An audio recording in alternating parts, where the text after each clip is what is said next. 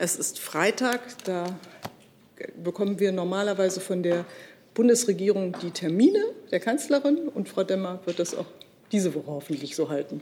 Bitte, Sie haben das Wort. Auch in Krisenzeiten. Am Montag, also erstmal schönen guten Tag auch von mir. Am Montag, den 12. April, nimmt die Bundeskanzlerin per Live-Videoschalte von 13 Uhr bis 13.40 Uhr an der Hannover Messe teil. Partnerland der Hannover Messe ist dieses Jahr Indonesien. Präsident Joko Widodo wird ebenfalls live zugeschaltet sein. Sowohl die Bundeskanzlerin als auch der Präsident werden Reden halten. Die Messe findet ausschließlich online statt dieses Jahr. Leitthema der Messe lautet in diesem Jahr Industrial Transformation.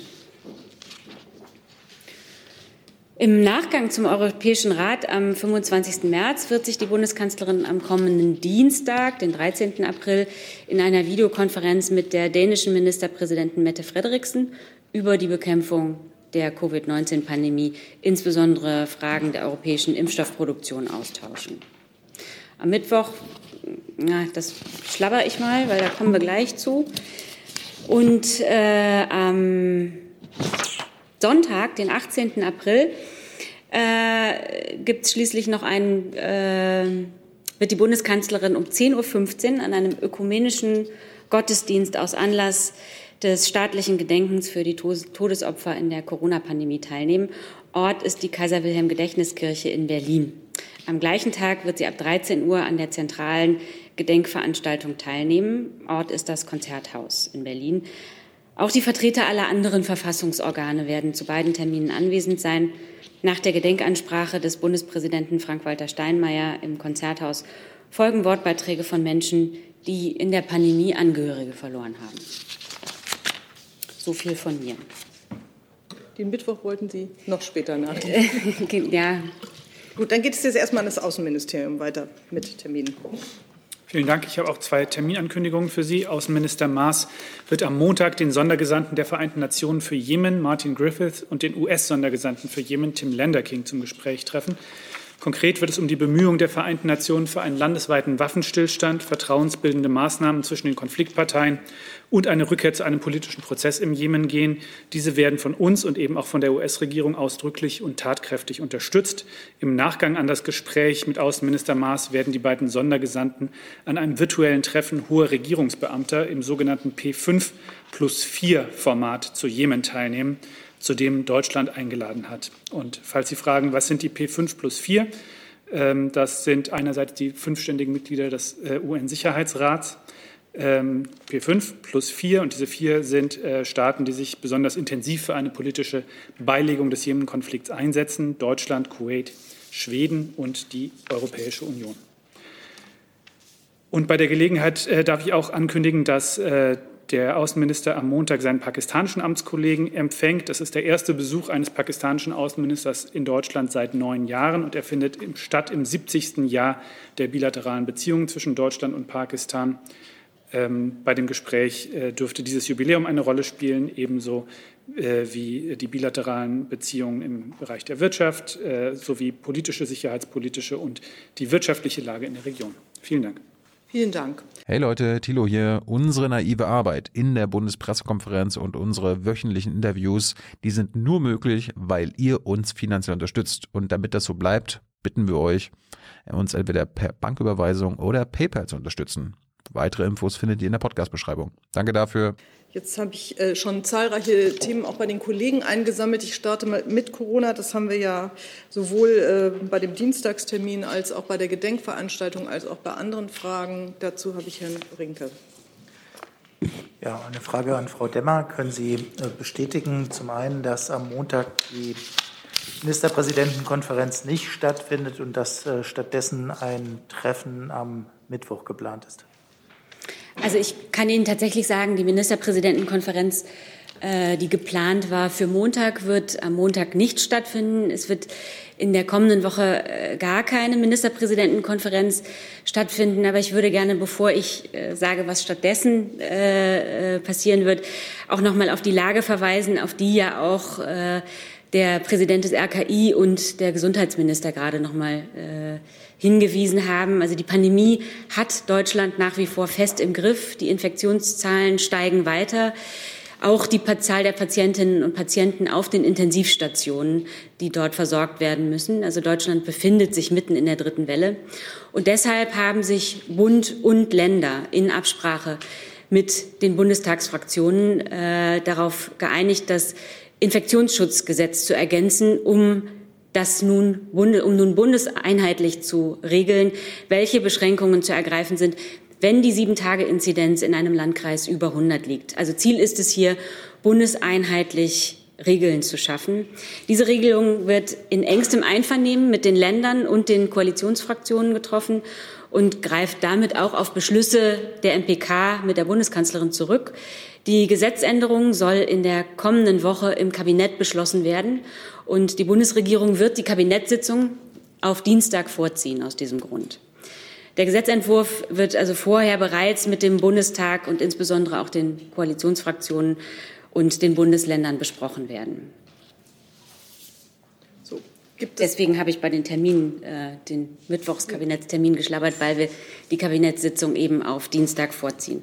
Und wie gesagt, also das ist, glaube ich, der zentrale Satz. Bund und Länder haben sich heute darauf verständigt, in enger Absprache mit den Bundestagsfraktionen äh, das Infektionsschutzgesetz zu ergänzen, um nun bundeseinheitlich zu regeln, welche Beschränkungen zu ergreifen sind, wenn die Sieben-Tage-Inzidenz in einem Landkreis über 100 liegt.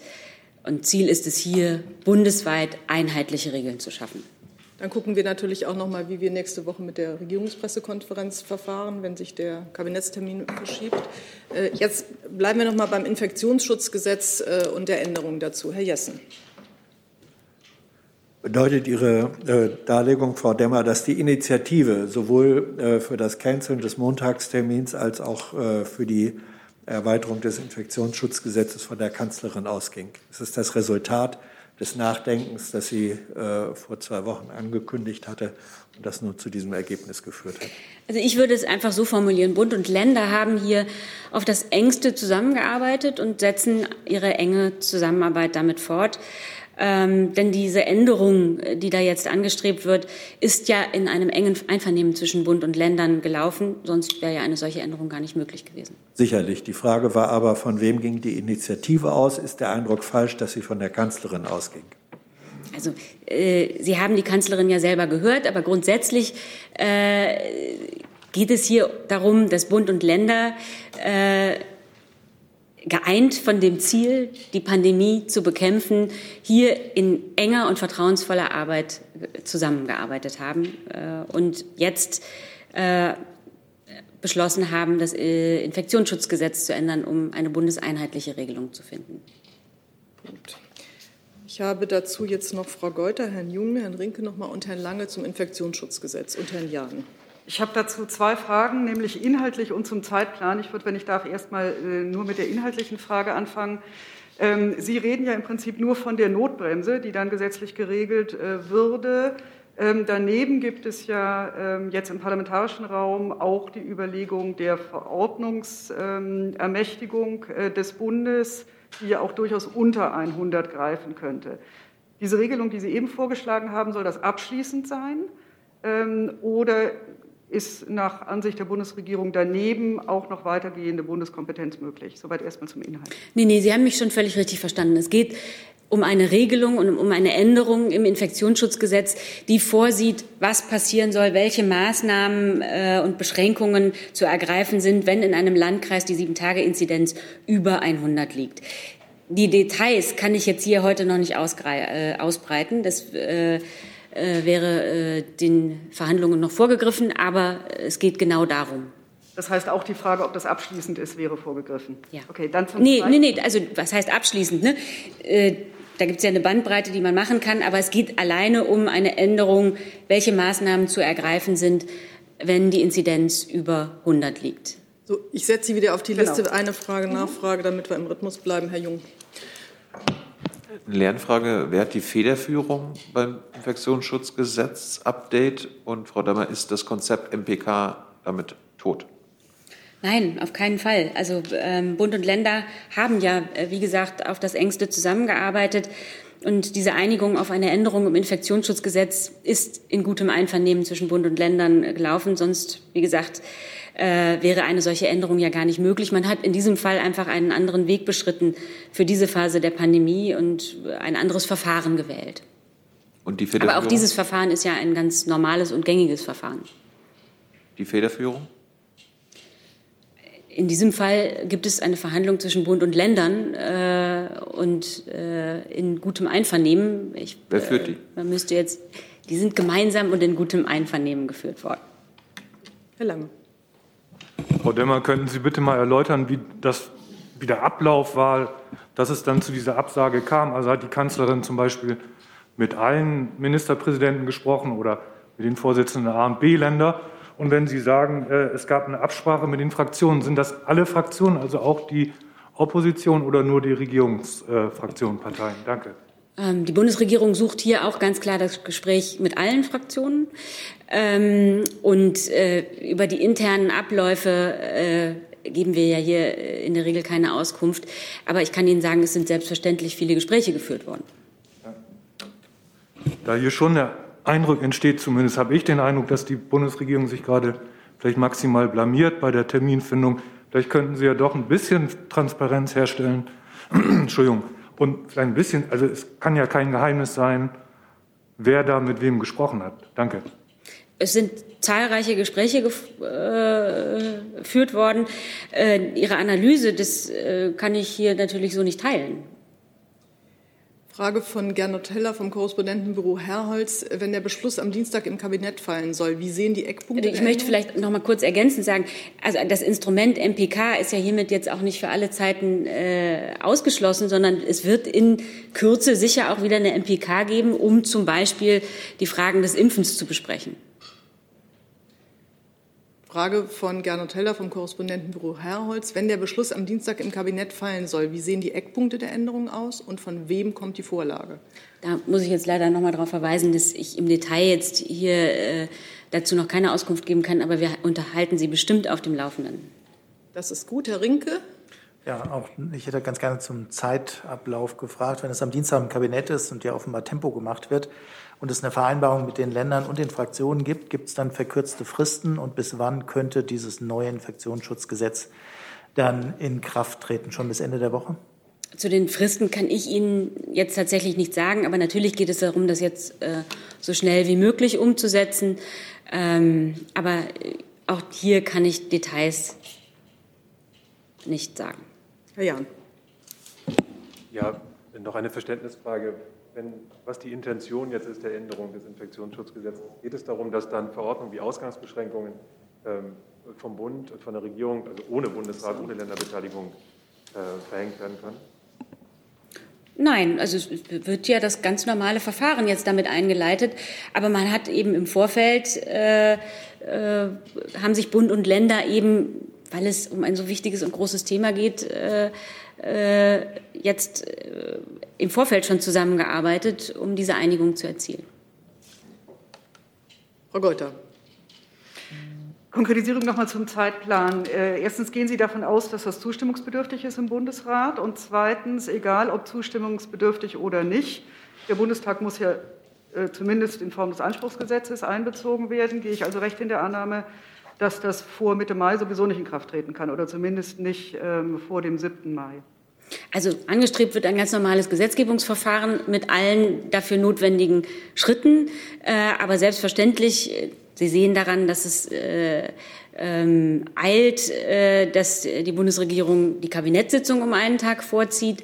Ähm, und äh, ich glaube, dass hier äh, ja dadurch, dass eben ähm, Bund und Länder gemeinsam das Gespräch auch mit dem Bundestag und den Bundestagsfraktionen suchen, dass das ähm, ein schnelles Vorgehen sicherlich äh, ermöglicht.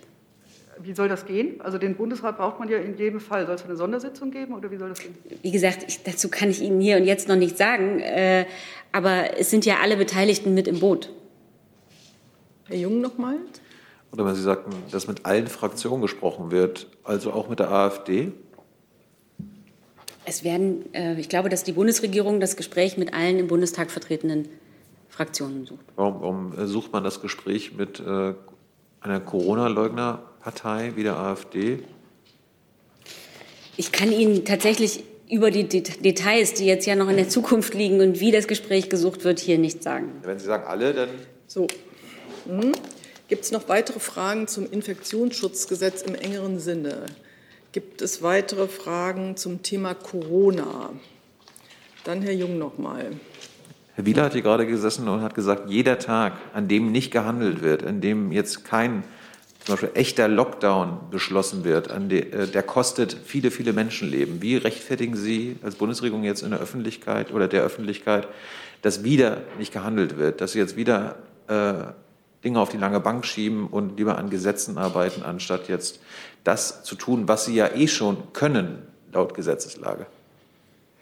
Gut, also Sie werden sich jetzt nicht wundern, dass ich äh, Ihre Analyse nicht teile. Denn ähm, ich habe ja gerade ähm, erklärt, dass Bund und Länder in enger Absprache mit den Bundestagsfraktionen das Infektionsschutzgesetz ändern, um einheitliches Vorgehen zu ermöglichen, um Schritte zu ermöglichen, einheitlich, bundeseinheitlich, was an Beschränkungen im gesamten Bundesgebiet vorzusehen ist, wenn die Inzidenz über 100, 100 steigt. Das habe ich verstanden. Aber das, was man machen könnte, kann man schon längst äh, auf Gesetzeslage tun. Und Sie wollen jetzt erst was äh, ändern, damit Sie dann in einer oder zwei Wochen handeln können, was dann wieder 14 Tage verschenkt war.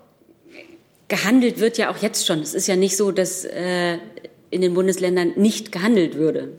Es geht doch jetzt darum, und das ist die Debatte, die auch schon seit geraumer Zeit geführt wird, äh, wie man zu einer bundeseinheitlichen Regelung kommen kann. Und hier ist jetzt in Absprache äh, zwischen Bund und Ländern mit den Bundestagsfraktionen ein Weg gewählt worden, das äh, Infektionsschutzgesetz zu ändern.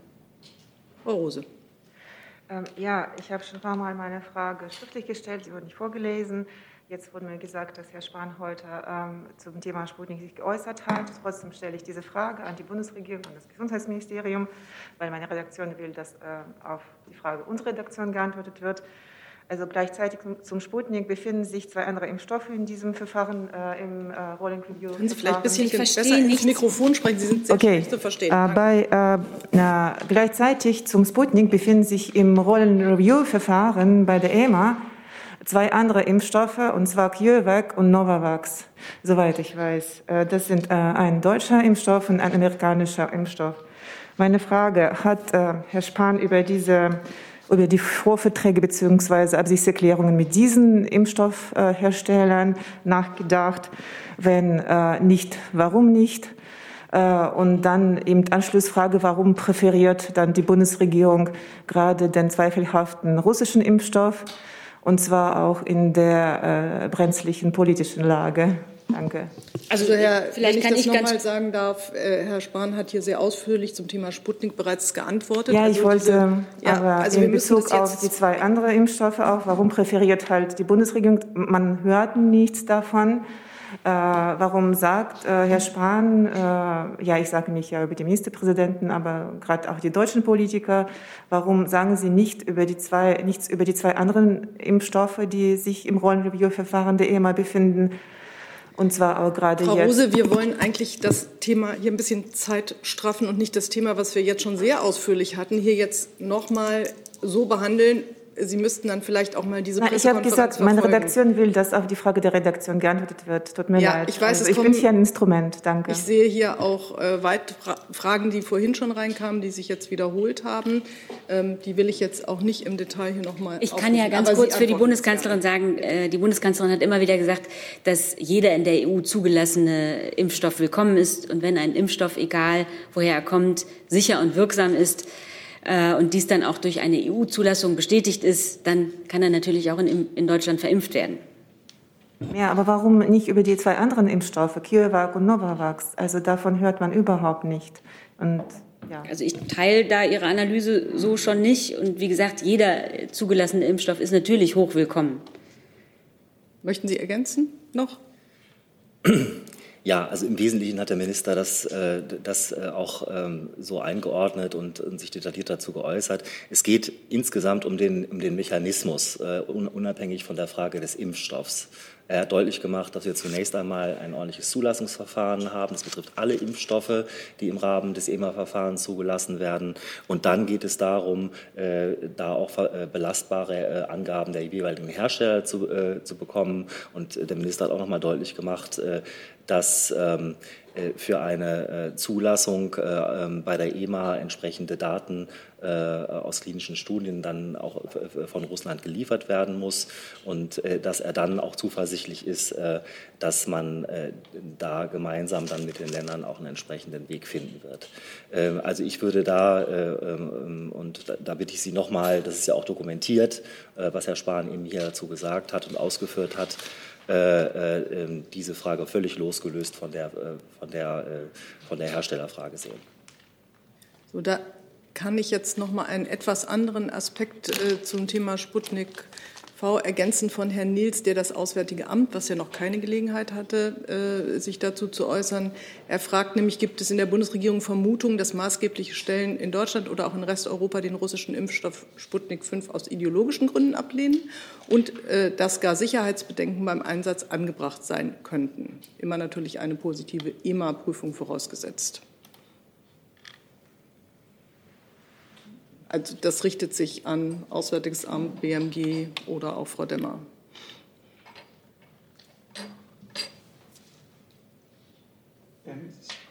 Ach so, Entschuldigung, das ähm, hat bei mir gar nicht geklingelt.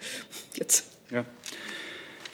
Ähm, also, nach welchen Kriterien äh, solche Entscheidungen in Deutschland äh, die Bundesregierung trifft, hat äh, die stellvertretende Regierungssprecherin, hat der Sprecher des Gesundheitsministeriums gerade gesagt. Da spielen ideologische Überlegungen äh, keine Rolle. Äh, ob es äh, in anderen Ländern andere Überlegungen gibt, darüber möchte ich nicht spekulieren.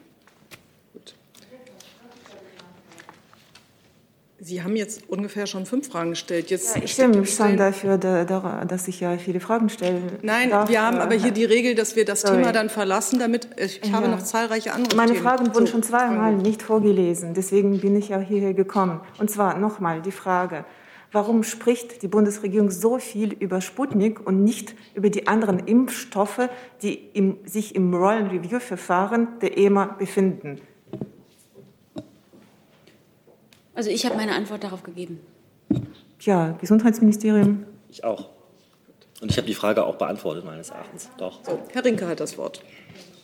Ich habe eine Frage an Frau Demmer. Es geht um die Einschätzung der Umsetzung der Corona-Maßnahmen bei, durch die Bundesländer. Die Kanzlerin hat ja das Konzept äh, Testen und Bummeln, wie sie das nannte, in Berlin kritisiert. Jetzt hat Bayern vor zwei Tagen auch eine eigene Verordnung für den Einzelhandel erlassen in dem es äh, dasselbe Konzept gibt. Also bei Inzidenzen zwischen 100 und 200 ist ähm, mit einer Testpflicht dieses Click-and-Meet-Verfahren äh, möglich. Deswegen hätte ich ganz gerne gewusst, ob denn eigentlich die Bundeskanzlerin dieses bayerische Vorgehen ähnlich kritisch sieht wie das in Berlin und in Nordrhein-Westfalen. Also die jetzt gefundene Lösung war nötig, weil die Notbremse ja sehr unterschiedlich ausgelegt worden ist, wie Sie gerade selber gesagt haben. Und dazu gehörte natürlich auch das bayerische Modell. Darf ich kurz nachfragen? Herr Söder hat gesagt, dass äh, dieses Konzept Einzelhandel überhaupt nicht unter die Notbremse fällt, weil die Notbremse sich nur auf Kontaktbeschränkungen bezieht. Das würden Sie, dem würden Sie widersprechen? Also ich würde wiederholen, was ich gesagt habe. Ne? Also die, die, es bestand die Notwendigkeit, äh, das äh, zu vereinheitlichen und äh, diese Lösung mit dem Infektionsschutzgesetz zu finden, weil die Notbremse sehr unterschiedlich ausgelegt worden ist. Und dazu gehört natürlich auch äh, die Lösung, wie sie in Bayern gefunden wurde. So, jetzt habe ich einen Reitschuster noch zum Thema Corona. Eine Frage an Herrn Ewald. Herr Ewald, Gunnar Schupelius hat in der BZ in einem Bericht geschrieben, die Bundesregierung habe keine Beweise für die Wirksamkeit des Lockdowns. Daher meine Frage, welche wissenschaftlichen Studien haben Sie? Danke. Also Herr Reitschuster, Sie wissen, dass wir grundsätzlich nicht äh, Kommentare von Journalisten bewerten. Und an dieser Stelle würde ich es auch so weiterhalten. Das ist dann jetzt aber ein Missverständnis, Herr äh, Ewald. Ich habe ja nur das Zitat gebracht und habe daraufhin eine eigenständige Frage äh, vorgebracht. Und äh, die Frage hat ja nichts mit diesem Zitat zu tun.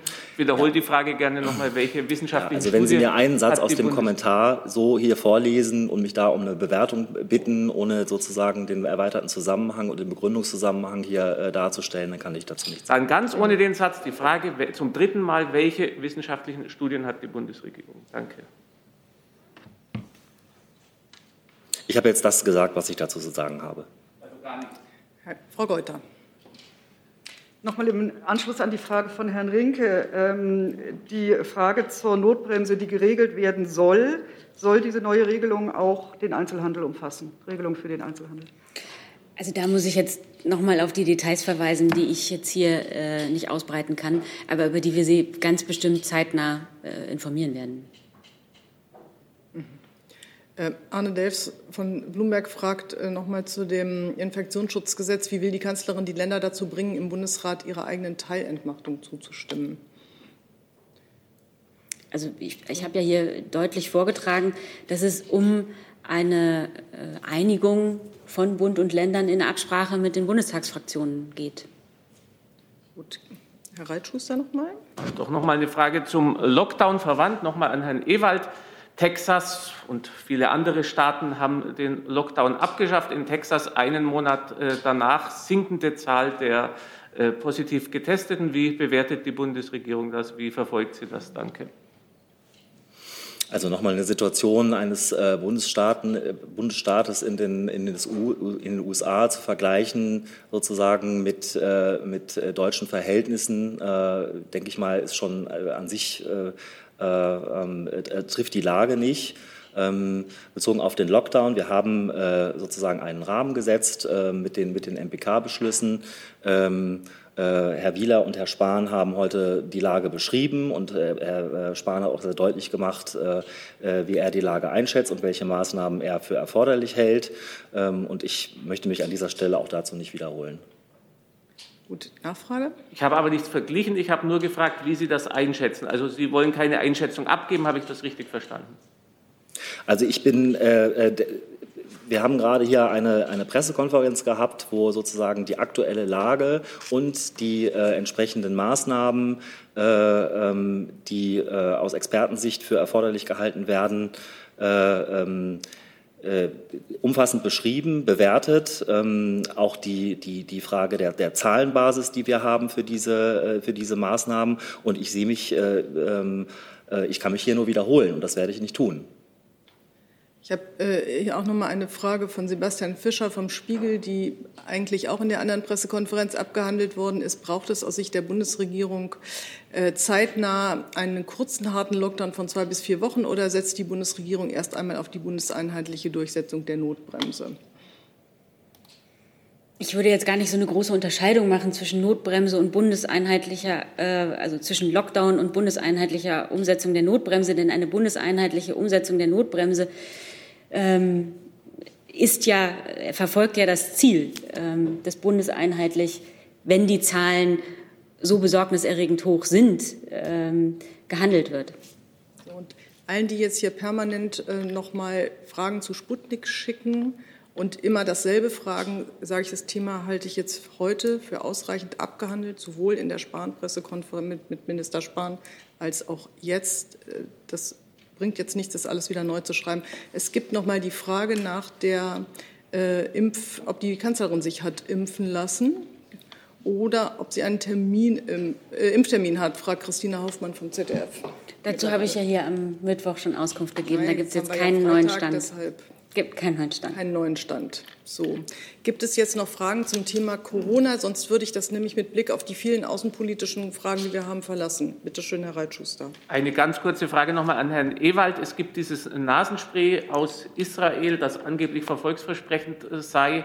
Erfolgsversprechend, Entschuldigung. Verfolgen Sie das? Haben Sie da Erkenntnisse? Danke. Also grundsätzlich ist es bei diesen, das ist ein Selbsttest, äh, äh obliegt es ja dem BfArM, das entsprechend zu prüfen. Und wenn das BfArM das entsprechend äh, geprüft hat, dann ist es sozusagen auch äh, verkehrsfähig in Deutschland. Es geht aber um dieses Spray, das die Ansteckung verhindern soll in äh, Israel. Also wird das nicht verfolgt vom Gesundheitsministerium. Also ähm, wir verfolgen natürlich alles und äh, alle äh, Optionen äh, hier äh, im diagnostischen Bereich äh, äh, sozusagen Fortschritte zu erzielen. Aber zum konkreten Fall dieses, dieses Mittels kann ich Ihnen jetzt keine Auskunft geben. Danke. Dann kommen wir jetzt zu den Terminen, äh, außenpolitischen Terminen. Äh, ich würde jetzt erstmal den Jemen aufrufen. Gibt es dazu Fragen? Bitte schön, Herr Tufoknia. Herr Burger, wie bewertet die Bundesregierung die Situation in Jemen? Und internationale Hilfsorganisationen haben sich dafür eingesetzt, dass die Blockade aufgehoben wird. Wie steht die Bundesregierung dazu?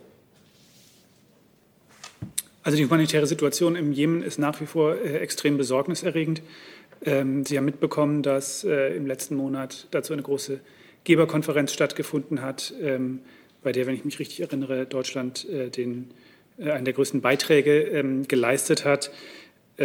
Ziel des Treffens am Montag ist aber insbesondere die Frage, wie die Teilnehmer die Initiative des UN-Sondergesandten für einen, einen Waffenstillstand und für vertrauensbildende Maßnahmen zwischen Konfliktparteien äh, unterstützen können.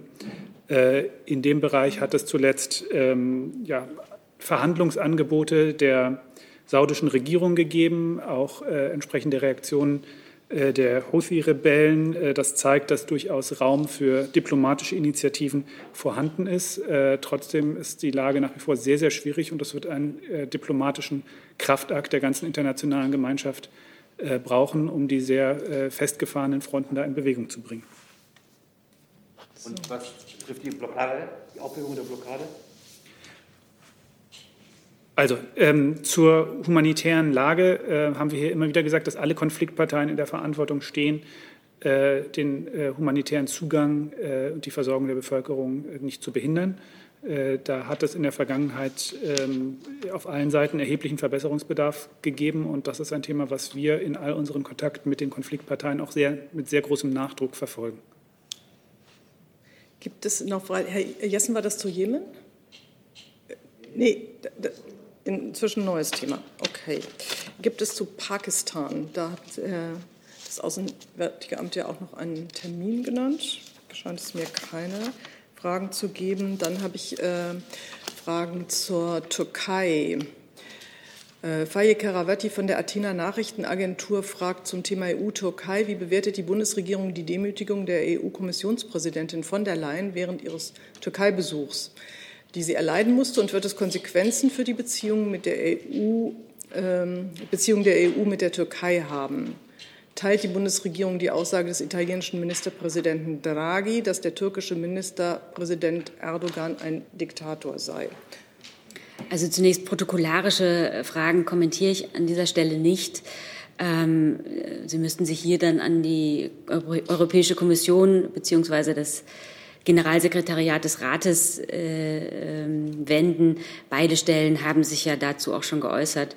Und auch die äh, andere Äußerung ähm, haben wir zur Kenntnis genommen. Aber wie Sie, wie Sie wissen, kommentieren wir ja ganz grundsätzlich äh, Äußerungen, einzelne Äußerungen von Staats- und Regierungschefs nicht.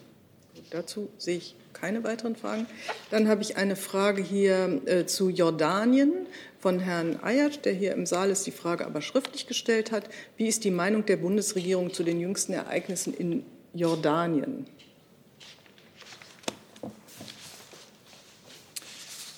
Einen Moment bitte. Ja. Ja, ich kann Ihnen dazu sagen, dass wir die Ereignisse in Jordanien äh, sehr aufmerksam beobachten und dazu in engem Austausch mit unseren jordanischen Partnern stehen. Für uns ist klar, Jordanien ist unter Führung von König Abdallah II. ein wichtiger und verlässlicher Partner und ein Stabilitätsanker in der Region. Dazu sehe ich auch keine Nachfrage. Dann habe ich hier weitere Fragen zum Thema Iran, aber ich glaube auch im Saal. Herr Tufania. Thema Irak. Irak, Entschuldigung, das habe ich äh, gerade falsch abgespeichert. Herr Rinke zum Iran, bitte schön. Ja, eine Frage an Herrn Burger. Heute gehen ja in Wien die äh, Atomgespräche erneut weiter. Ich hätte ganz gerne gewusst, was die Erwartungen der Bundesregierung sind. Vielleicht können Sie uns auch ein paar Takte sagen, wie jetzt eigentlich die Verhandlungen fortgesetzt werden. Ist das ein eintägiges äh, Zusammentreffen oder werden die Delegationen jetzt längere Zeit dort bleiben? Frau Grieshaber von Associated Press fragt dazu auch, ähm, ob es äh, Anzeichen gibt es bei den individuellen E3-Gesprächen mit den Iranern und Amerikanern Anzeichen dafür, dass die USA bereit waren, alle Sanktionen aufzuheben, auch die außerhalb des JCPOA, und dass die Iraner ihre Verletzungen des Abkommens zur gleichen Zeit rückgängig machen würden, in der die Amerikaner ihre Sanktionen aufheben würden? Oder bestehen Sie weiterhin darauf, dass Washington den ersten Schritt macht? Ich hoffe, das war jetzt alles richtig. Ja, Sie haben mitbekommen, seit äh, Dienstag finden täglich Gespräche zwischen den JCPOA-Teilnehmern auf verschiedenen Ebenen in Wien statt. Äh, jetzt gerade zu dieser Stunde tagt erneut die äh, sogenannte Joint Commission, die gemeinsame Kommission der JCPOA-Teilnehmer auf Ebene der politischen Direktoren bzw. Vizeaußenminister, um eine Zwischenbilanz zu den Gesprächen dieser Woche zu ziehen und über die nächsten Schritte zu beraten. Dem kann ich hier an dieser Stelle noch nicht vorgreifen. Aktuell rechnen wir aber damit, dass die Gespräche in Wien auf Expertenebene in der kommenden Woche fortgesetzt werden. Ich muss auch um Verständnis bitten, dass ich zu äh, den äh, Details, äh, wie die Kollegin äh, auf dem Niveau, wie die Kollegin danach gefragt hat, äh, hier an dieser Stelle keine Aussicht, äh, Auskunft geben kann, weil natürlich für diese Verhandlungen Vertraulichkeit vereinbart ist. Weitere Fragen zum Iran? Dann sind wir im Irak.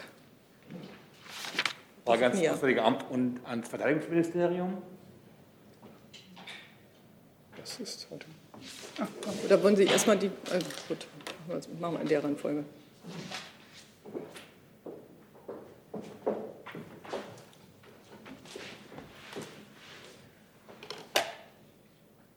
Zunächst, Herr Burger, äh, ich bitte um eine Stellungnahme zu der US-Ankündigung, seine restlichen Kampftruppen aus dem Irak abzuziehen. Und äh, Frage ans, ans äh, Bundesverteidigungsministerium, würde dieses Thema auch auf der Agenda der Gespräche der Bundesverteidigungsministerin und ihrem amerikanischen Kollegen sein? Ähm, ich muss gestehen, dass mir die Äußerungen, auf die Sie sich beziehen, äh, hier noch nicht geläufig ist. Ich muss Ihnen die Antwort, soweit das Auswärtige Amt betrifft, nachreichen. Vielen Dank für die Frage. Dazu kann ich ergänzen, richtig ist, das kann ich zunächst bestätigen, dass am Dienstag die Verteidigungsministerin den Herrn Verteidigungsminister Lloyd Austin im Verteidigungsministerium empfangen wird und ähm, wir uns natürlich freuen, dass er ähm, zu Gast sein wird bei uns. Ähm, es wird Gespräche zu ganz verschiedenen äh, Themen geben, zu ähm, den aktuellen Herausforderungen der Sicherheits- und Verteidigungspolitik ganz allgemein versteht sich. Schwerpunkte werden aber auch sein, ähm, nicht nur die bilateralen ähm, Beziehungen, sondern auch der, ähm, die Zusammenarbeit im Rahmen der NATO, das transatlantische Verhältnis und ähm, auch sicher, sicherlich werden auch ähm, die gemeinsamen Einsätze, wie zum Beispiel auch Afghanistan, ein Thema sein. soweit Sie jetzt Irak ansprechen. Es ist natürlich alles noch in der Vorbereitung äh, des Treffen. Dem möchte ich jetzt nicht ähm, im Einzelnen vorgreifen. Ähm, soweit es Sie jetzt Irak ansprechen, ist es natürlich so, dass unser Mandat ja vorgezeichnet ist. Die NATO hat dazu ja im Februar eine sukzessive Erweiterung des bestehenden Mandats beschlossen.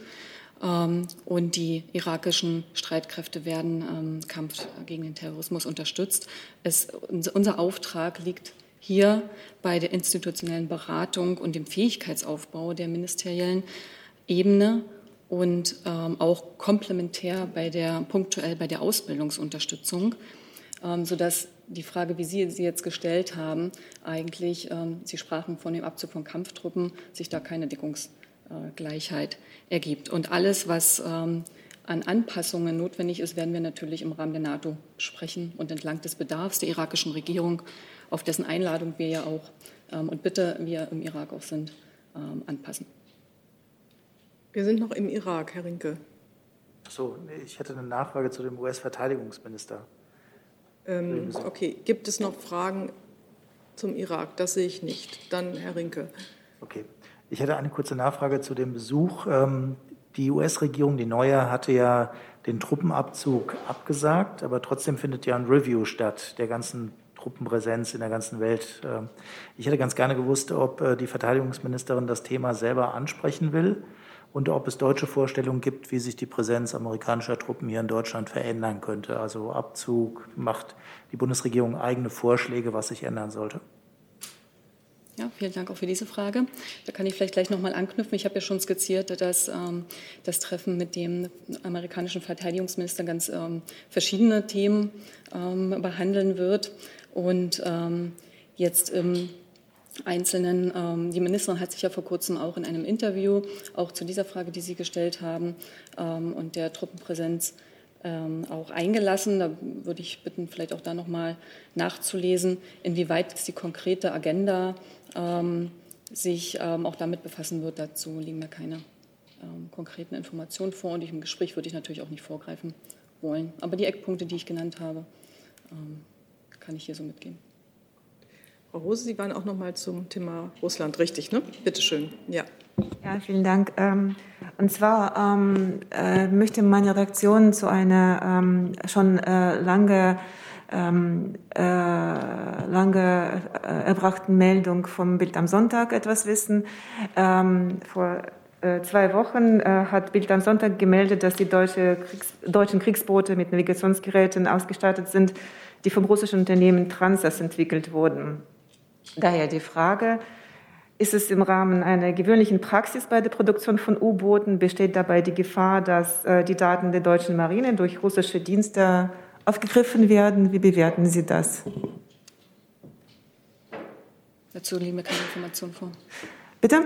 Dazu liegen mir kein, also zu, können Sie die erste Frage noch mal wiederholen? Also ähm, äh, es, es, gibt äh, bei den äh, deutschen U-Booten Navigationsgeräte, mhm. Äh, die von einer Firma aus St. Petersburg entwickelt worden sind. Und das hat eben Bild am Sonntag herausgefunden. Und äh, meine Redaktion, also das ist ja der unabhängige Radiosender Echo Moskwe aus Russland, möchte wissen, ob äh, das ein Problem ist und was äh, das Verteidigungsministerium dazu sagen könnte. Den Bericht kann ich nicht kommentieren. Können Sie vielleicht. Kann, ich, äh, nicht, kann ich nicht kommentieren. Ähm, nachreichen? Auch nicht. Gegebenenfalls. Ähm. Ja, könnten Sie? Danke sehr. Also, wenn Sie es nachreichen könnten, nehmen wir es gerne und verteilen es dann an die Kollegen. Vielen Dank. Gut. Jetzt habe ich noch Jetzt habe ich noch das Thema Ungarn. Da habe ich aber verloren, wer das wissen wollte. Herr Jessen, bitte schön. Moment, ich falsche Mikro. Jetzt. Ja, die Frage geht ans, Außen, ans Außenministerium. Ähm, ist es jemals zuvor vorgekommen, dass äh, ein Beamter der Botschaft einbestellt wurde äh, von der Regierung, weil ein Fußballverein einen Torwarttrainer äh, entlassen hat? Ähm, das war ja der Vorgang. Die ungarische Regierung äh, sieht Rechtsstaatlichkeit außer Kraft gesetzt und fordert von der Bundesregierung für Meinungsfreiheit zu sorgen. Meine Frage ist erstens, äh, wie kommentieren Sie diesen Vorwurf? Äh, zum Zweiten, auf welcher Ebene, also hierarchischen Ebene, wurde dieser Einbestellung Folge geleistet?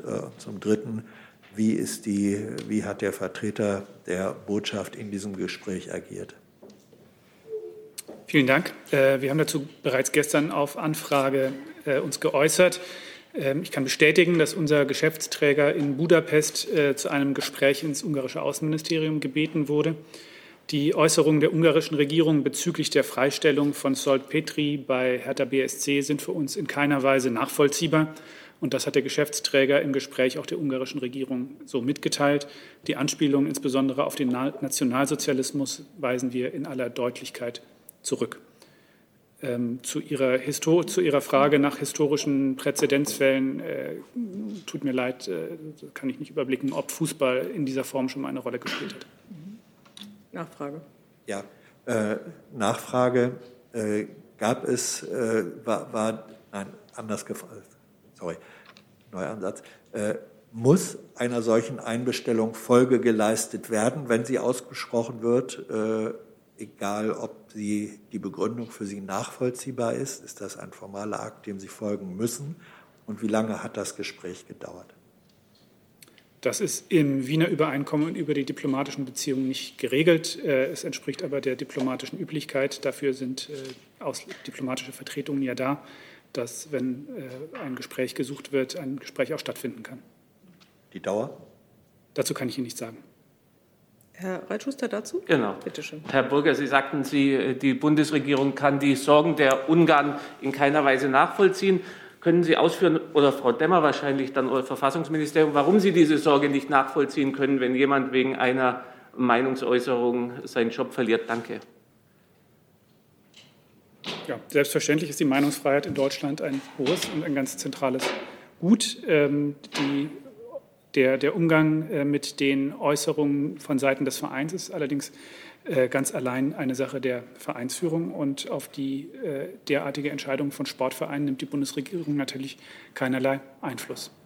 Im Übrigen ist es, glaube ich, ähm, im Sport ein, so weit verbreitet, das Bekenntnis von Vereinen und auch von Verbänden zu, zum Kampf gegen Rassismus, gegen Menschenfeindlichkeit, gegen Homophobie äh, dazu hat es, glaube ich, in den letzten Jahren viele Kampagnen von zahlreichen Sportvereinen und Verbänden geben, äh, gegeben. Und ähm, der, äh, dem Ziel, äh, gegen, sich gegen solche menschenfeindlichen ähm, Einstellungen einzusetzen, äh, da, dem, äh, hinter dem steht natürlich auch die Bundesregierung. Sie unterstellen dem Herrn Petri jetzt eine menschenfeindliche Einstellung in Ihrer Aussage. Wo konkret in der Aussage sehen Sie eine menschenfeindliche Einstellung bei Herrn Petri und wo ist da die Grenze, wo man jemanden entlassen darf? Danke. Nee, ich äh, habe mich zu einem Einzelfall überhaupt nicht geäußert. Das ist, wie gesagt, eine, äh, eine Entscheidung des Vereins, äh, auf den die Bundesregierung keinen Einfluss nimmt. Ähm, sie, ich habe lediglich darauf hingewiesen, dass, es, ähm, ja, dass auch die Bundesregierung äh, sich zu äh, Werten bekennt, die auch äh, viele Sportvereine und Verbände in den letzten Jahren sich zum Ziel gesetzt haben. Herr Jessen. Nur ganz kurz, ressortmäßig ist das BMI für Sport zuständig. Frau Wick, äh, sind Sie in dem Fall Beobachter äh, von der Seitenlinie oder in irgendeiner Weise involviert? Also ich habe den Ausführungen von Herrn Bohrer nichts hinzuzufügen, der war ja umfassend. Hey Leute, hier sind Thilo und Tyler. Jung und Naiv gibt es ja nur durch eure Unterstützung. Hier gibt es keine Werbung, außer für uns selbst. Das sagst du jetzt auch schon ein paar Jahre, ne? Ja. Aber man muss ja Aber mal wieder darauf halt, hinweisen. Ne? Stimmt halt. Ne? Und ihr könnt uns per Banküberweisung unterstützen oder PayPal. Und wie ihr das alles machen könnt, findet ihr in der Podcast-Beschreibung. Da wir gerade beim Thema Fußball sind, äh, hat Herr Besiker jetzt das Wort. Ja, bei mir soll es um die Europameisterschaft gehen. Eine Frage an die Bundesregierung, vielleicht auch ans BMI. Äh, wie steht die Bundesregierung zur Thematik Zuschauern bei, der, äh, bei, den, bei den Spielen der Fußball-Europameisterschaft und inwieweit ähm, ist die Bundesregierung vielleicht bereit, wie auch von Herrn Söder gefordert, für den eigenen Standort München sich stark zu machen. Dort geht es ja darum, dort sind momentan keine Zuschauer zugelassen, deswegen droht der Zuschlag eventuell nicht gegeben zu werden. Gegebenenfalls die Frage, wann gibt es dazu äh, Gespräche, Treffen mit der UEFA? Vielen Dank. Also ich kann da nur vorab kurz sagen, alle diese Fragen sind immer äh, von der aktuellen pandemischen Lage abhängig und zu Details des Verfassungsressorts. Also die, ja, dem habe ich äh, nichts hinzuzufügen. Also die pandemische Lage wird zu beobachten sein und gegebenenfalls äh, werden dann die notwendig werdenden Maßnahmen für alle möglichen Veranstaltungen dann angepasst werden. Vielleicht nur die Nachfrage. Herr Söder geht ja schon so weit und fordert die Bundesregierung auf, gegebenenfalls sich für den eigenen Standort stark zu machen, dass dort gegebenenfalls Geisterspiele auch stattfinden können, damit man eben den Zuschlag nicht verliert. Inwieweit äh, wird sich die Bundesregierung darf einsetzen. Ja, auf hypothetische Szenarien kann ich jetzt hier auch keine Antworten geben. Gut, jetzt sind, gehen wir noch mal, sind wir eigentlich ja noch in der Außenpolitik und gehen noch mal nach Japan. Bitte schön, Herr Tuchel. Ja, danke, Ivo Tuchel, NHK. Äh, ich habe eine Frage an das Auswärtige Amt und aber auch an das Verteidigungsministerium. Vielleicht äh, äh formulieren Sie erst mal die okay, Frage und dann, wie sich das entwickelt hier. Okay, und zwar äh, geht es um äh, das, Treff, das 2 plus 2 Treffen, was ja nächste Woche stattfinden soll zwischen Japan und Deutschland. Herr Burger hat ja am Mittwoch schon gesagt, dass es möglicherweise in den nächsten Tagen da Näheres zu gibt. Können Sie heute formal irgendwelche, äh, also den Termin zum Beispiel 16. bestätigen oder sonst etwas bestätigen? Und äh, wenn ja, äh, haben Sie sonst auch inhaltliche Details dazu? Und das wäre auch die Frage an das Verteidigungsministerium was man sich äh, von den Gesprächen erwartet, was auf der Agenda steht, speziell vielleicht auch im Hinblick auf ähm, die Indo-Pazifik-Leitlinien. Danke. Ich muss es heute leider noch bei meiner Antwort vom Mittwoch belassen und wir halten Sie äh, auf dem Laufenden, sobald es etwas zu berichten gibt. Wenn Sie nichts beitragen können, würde ich jetzt auf einen Ortswechsel hier verzichten im Sinne der pandemischen Lage. Ähm, soll man sich ja auch nicht so viel bewegen nach Möglichkeit. Ich habe noch eine Frage, die zielt auf Israel von Herrn Nils an das Auswärtige Amt, äh, Thomas Nils. Wer könnte nach der Totalablehnung des Internationalen Strafgerichtshofs inklusive der Etikettierung des Antisemitischen durch Ministerpräsident Netanyahu vermuteten Kriegsverbrechen Israels und der Palästinenser überhaupt untersuchen, fragt er. Diese Frage ist hier in der Vergangenheit äh, genauso gestellt und beantwortet worden. Da würde ich auf die Protokolle der Regierungspressekonferenzen äh, verweisen. Vielen Dank dafür. Ich habe jetzt, glaube ich, alles, was ich vorher eingesammelt habe, aufgerufen. Alles aus meiner externen Liste aufgerufen. Gibt es noch weitere Fragen zu anderen Themen? Herr Bissecke. Dann vielleicht nur die Nachfrage, ob es Termine gibt, die schon bekannt sind, wann man mit der UEFA sprechen will. Das würde das Bundesinnenministerium wahrscheinlich wissen. Das müsste ich gegebenenfalls nachreichen. Okay, das nehmen wir dann gerne alle. Gibt es weitere Fragen? Das scheint mir nicht der Fall zu sein. Hier sieht das auch nicht so aus. Dann danke ich allen sehr herzlich für Ihr Kommen, für die, für die vielen Fragen, für die vielen Antworten und wünsche uns ein schönes Wochenende und schließe die Pressekonferenz.